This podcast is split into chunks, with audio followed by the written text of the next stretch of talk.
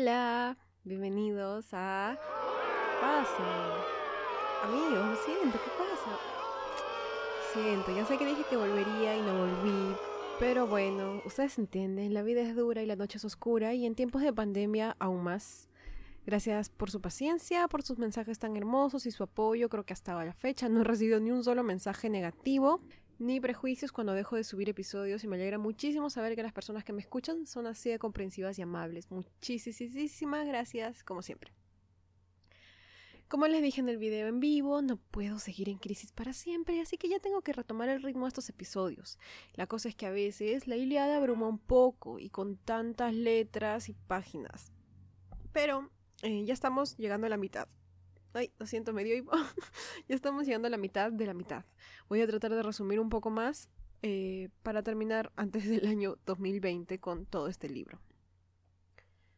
Lo último en lo que nos quedamos, honestamente, ni yo me acuerdo, no mentira, nos quedamos en que Héctor va a una aventura de vuelta a casa a buscar a Paris, el hermano que inició esta guerra y que ahora está de lo más tranquilo en su casa disfrutando su vida robada.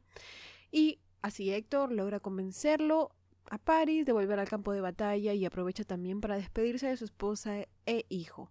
Lo último que supimos de ellos fue una escena muy triste con lágrimas incluidas. Como siempre ya saben que me pueden seguir en Instagram como que los dioses que y si comparten el podcast les daré una pizza imaginaria. Ahora sí, empecemos.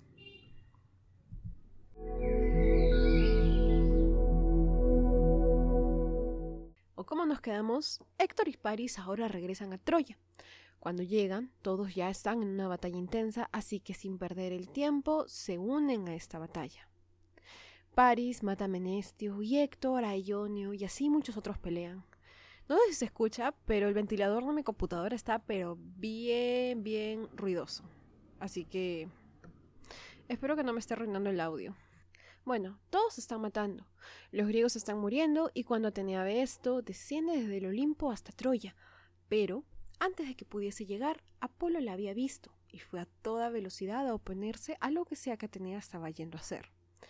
Recordamos que Apolo está del lado de los troyanos y que Atenea del lado de los griegos. Apolo entonces encara a Atenea y le pregunta por qué tanto interés en favorecer a los griegos. Mira, ¿por qué mejor no nos calmamos un poquito, nos tomamos esta noche de descanso y no sé, Apolo propone eh, suspender la batalla por hoy, pero Atenea a eso, no la convence. ¿por qué motivo tendríamos que suspender esto? Entonces a Apolo se le ocurre otra idea. Dice, bueno, si no vamos a suspender la pelea porque ya han muerto tantas personas, vamos a hacer algo. Héctor, el de corazón fuerte lo llaman, tomador de caballos, se deberá de enfrentar en combate uno versus uno contra algún griego. De nuevo, esto de los combates uno versus uno. Atenea escucha la propuesta y le parece que suena bien. Hay que hacer eso. Parece que Heleno, por ahí, hijo del rey Priamo, había oído esto Así que le fue a contar a Héctor. A comunicar más bien, porque la idea era que Héctor supiera. Le dice que él deberá derretar al más valiente de los griegos a luchar contra él. En el campo de batalla, todos están sacándose los ojos, hasta que Héctor llega. Apolo y Atenea, chismosazos, se transforman en cuervos y desde arriba se alistan para ver qué cosa dirá el hijo del rey de Troya. Entonces Héctor habló.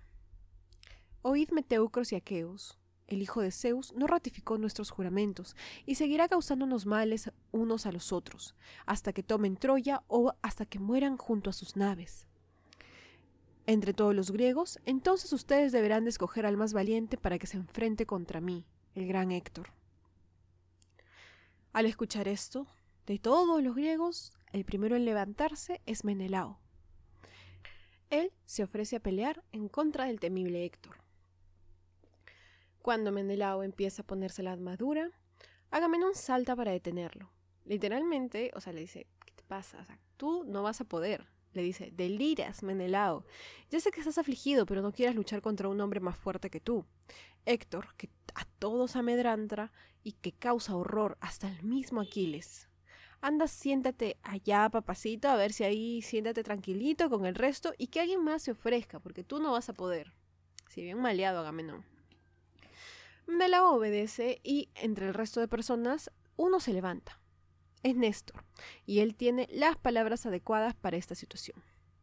Él habla de un montón de cosas que en verdad no sé qué tienen que ver, así metáforas y cosas así, hasta que finalmente da a entender que ellos deben de ofrecerse, es decir, el resto de los griegos. Nueve personas se levantan. Estos fueron Diomedes, obviamente, un par más que en verdad nadie conoce, Odiseo y Ajax. Entre todos estos se deciden que la, justa, eh, que la forma más justa de escoger quién saldrá es con la suerte. No sé si tiran una moneda o qué cosa, pero hacen algo y de ese sorteo de Instagram sale el ganador Ajax, Ajax Telemonio. Él está feliz, obviamente, porque es un honor ser escogido para estas cosas. morir, excelente para mí. Todos los griegos le rezaron a Zeus para que le brinden a Ajax la victoria de aquel combate. Ajax entonces se pone la armadura, toma sus armas y va con mucho ánimo a enfrentarse. Los griegos lo vieron tan grande y fuerte que se alegraron, y los troyanos, de igual forma, lo vieron grande y fuerte tanto que temieron. Homero incluso dice que hasta Héctor sintió miedo. Su, su, corazón palpitó acelerado, pero que ya no podía rendirse.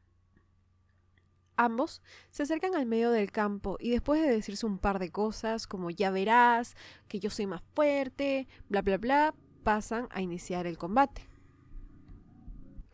Héctor empezó y tiró su lanza con gran fuerza atravesando el bronce que cubría el escudo de Ajax. Y la lanza estuvo a punto de tocar al héroe. Si Ajax no se hubiese movido el último segundo, él habría muerto. Eso no fue todo, sino que Ajax también logró contraatacar y lanzar la filuda punta hacia nada más y nada menos que el cuello de Héctor. Sangre brotó de su herida, pero no por eso Héctor se detuvo, sino que con más razón cogió un piedrón negro con puntas que encontró en el campo y se lo lanzó con tal precisión que cayó en el centro del escudo de Ajax. Ajax, a su vez, sin retroceder, tomó una piedra aún más grande y con una fuerza tremenda la lanzó, y esta piedra cayó a las piernas de Héctor, quien tembló cayéndose de espaldas inmediatamente. En ese momento, Apolo tuvo que intervenir para salvar una vez más al héroe. Ninguno está ganando, ambos están debilitándose poco a poco parejamente, y es que ambos son tremendamente fuertes y hábiles. Intervienen entonces por mandato de Zeus, Apolo, no sé de quién, Talvitio e Ideo, que eran unos mensajeros. Ellos interponen entre, entre los que están peleando, Héctor y Ajax, y gritando tratan de detener a todos. Hijos míos, dejen de pelear. Zeus los ama a ambos y no puede soportar ver esto. La noche se aproxima ya y será bueno dejar esto para el próximo día, mañana. Ahorita no, ya amigos, por favor, váyanse a dormir. Básicamente les dice, han estado peleando tanto rato que ya se está oscureciendo y honestamente, ¿quién quiere ver un combate a muerte en la oscuridad? Nadie, porque está oscuro y no se ve nada. ¿Cómo veremos la sangre? Ajax primero dice algo como que, ah, bueno, Héctor fue el que me dijo para mecharnos, así que si él decide, entonces yo también, pero él tiene que hacerlo primero. Porque sí, pues tiene razón, la noche es oscura y llena de horrores, así que mejor irnos a nuestras casas por ahora. Héctor está de acuerdo, morir en la oscuridad no es algo que él quiera, así que sí, todos deciden largarse en ese mismo instante. Antes de irse, claro, deciden regalarse cosas los unos a los otros, unos mantos, unas telas, cosas así. Como si no hubiesen estado a punto de matarse hace dos minutos. Pero bueno, las cordialidades nunca se dejan de lado. Ambos regresan a sus respectivos campos y todos se alegran de ver cada uno a su héroe con vida. Ajax fue llevado a la carpa de Agamenón y todos comieron y bebieron medio celebrando, medio, no sé, despidiéndose de lo que les va a pasar al día siguiente, no lo sé. En un momento de la noche, el anciano Néstor se levantó y da uno de sus famosos discursos. es un florero así especialista, siempre dice cosas, todo el mundo termina llorando o gritando, los dos. Esta noche, dice, deberán de descansar todos y mañana la batalla aún estará en pausa, pues mañana se van a enfocar en hacerse cargo de sus muertos. Son muchos y tienen que hacer algo con ellos, lo que se debe de hacer con aquellos que caen luchando. Al finalizar el discurso, todos aplauden, y de la misma forma se reunieron los troyanos en el palacio de Priamo, pero no tanto para celebrar. Los troyanos tenían que hablar de otra cosa, y esta es la ruptura de la promesa. Habían pactado que en quien ganara el duelo, el primer duelo, que ya pasó hace ratazo, ganaría todo, pero Paris escapó y, ay Dios, ¿qué vamos a hacer ahora? Paris debe devolver a Elena y todo lo robado de Menelao, Así que eso es lo que van a discutir en este momento. Paris, todo un sinvergüenza, dice que él puede devolver las cosas robadas, no hay problema. Pero no hay forma de que él devuelva a Elena. Y no tanto porque la quiere, sino porque es como que el trofeo mayor, ¿no? Entonces no puede dejarla ir. Eh, para esto, mi tortuga gigante se ha metido a mi casa. ¿Qué les parece? Ah, creo que no le voy a hacer, no le voy a hacer caso hasta terminar de hacer esto. Eh, ¿Dónde me quedé? Para esto, los troyanos le están pidiendo, así todos creen con convicción, que Helena debe de regresar a Grecia para que al fin se acabe todo. Así que la respuesta de Paris les cae como un baldazo a todos los presentes. Todos piden, suplican, por favor, devuélvela a Helena, ya estamos hartos de estar muriendo. Priamo, no sé si porque se hartó o porque no le importa, pero no cuestiona más al manganzón de su hijo y dice que ese mensaje, ese, que va a entregar todo menos a Elena, será entregado a los griegos mañana, que por hoy es hora de descansar y que además mañana tampoco lucharán, pues deberán de hacerse cargo de sus muertos. Así todos se comunican este, telepáticamente y ambos han decidido hacer lo mismo el día siguiente. Pasada la noche, el mensajero llega a las tiendas de campaña de los griegos y les da el mensaje. Como era de esperarse, los griegos están enojadísimos. que se han creído? ¿Cómo que no devolverán a Elena? Ese Paris es un payaso. El mensajero continúa, por si acaso también me dijeron, jeje, que hay que suspender el combate por hoy solamente para hacer cargo de nuestros muertos. Y mañana seguimos con la matanza, no se preocupe, mañana sigue la sangre.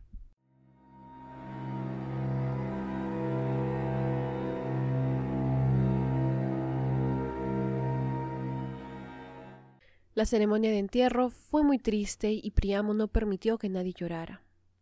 Todos los cuerpos fueron quemados y de la misma forma accionaron los griegos. Desde arriba en el Olimpo, todos los dioses observaban todo esto ocurrir. Como si fuera un programa de televisión, todos intervenían y daban opiniones sobre lo que ocurría en la tierra entre griegos y aqueos.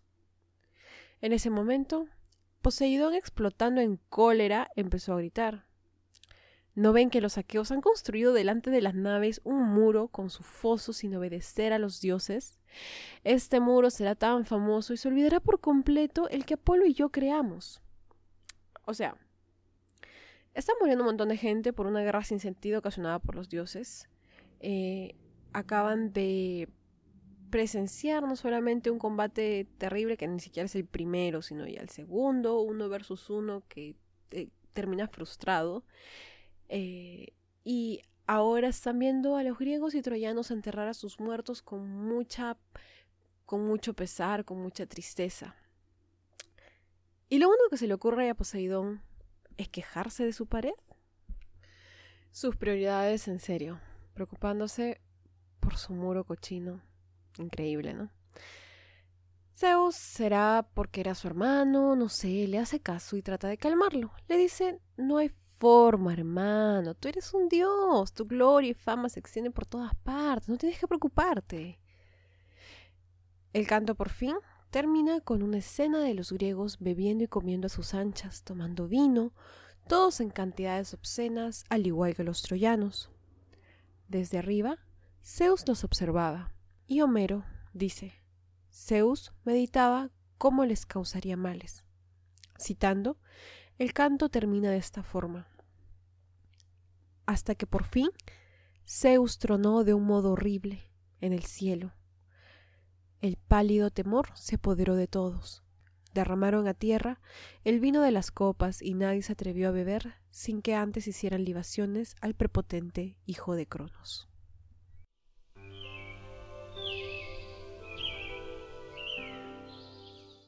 Lamentablemente, eso es todo por hoy amigos. Eh, estoy agarrándole el ritmo recién. He tenido que leer el libro y me ha costado más de lo normal.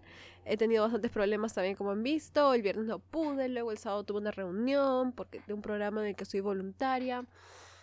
Entonces, este son cosas de la vida. Lo siento, pero esperen a mitad de semana un episodio y ahora sí no voy a ya no voy a seguir alargando ni posponiendo mis episodios porque ya estuvo bueno, el mundo se está destruyendo, pero igual supongo que tenemos que continuar. Eh, muchísimas gracias por escuchar como siempre, por la paciencia, por escribirme cosas bonitas, a pesar de que digo que va a ser la última vez que lo aplace y lo sigo aplazando. Muchísimas gracias. Cuídense un montón y de verdad, esperen episodios extras eh, como compensación por todo esto durante la semana, la próxima y la próxima y así. Cuídense un montón. Chao.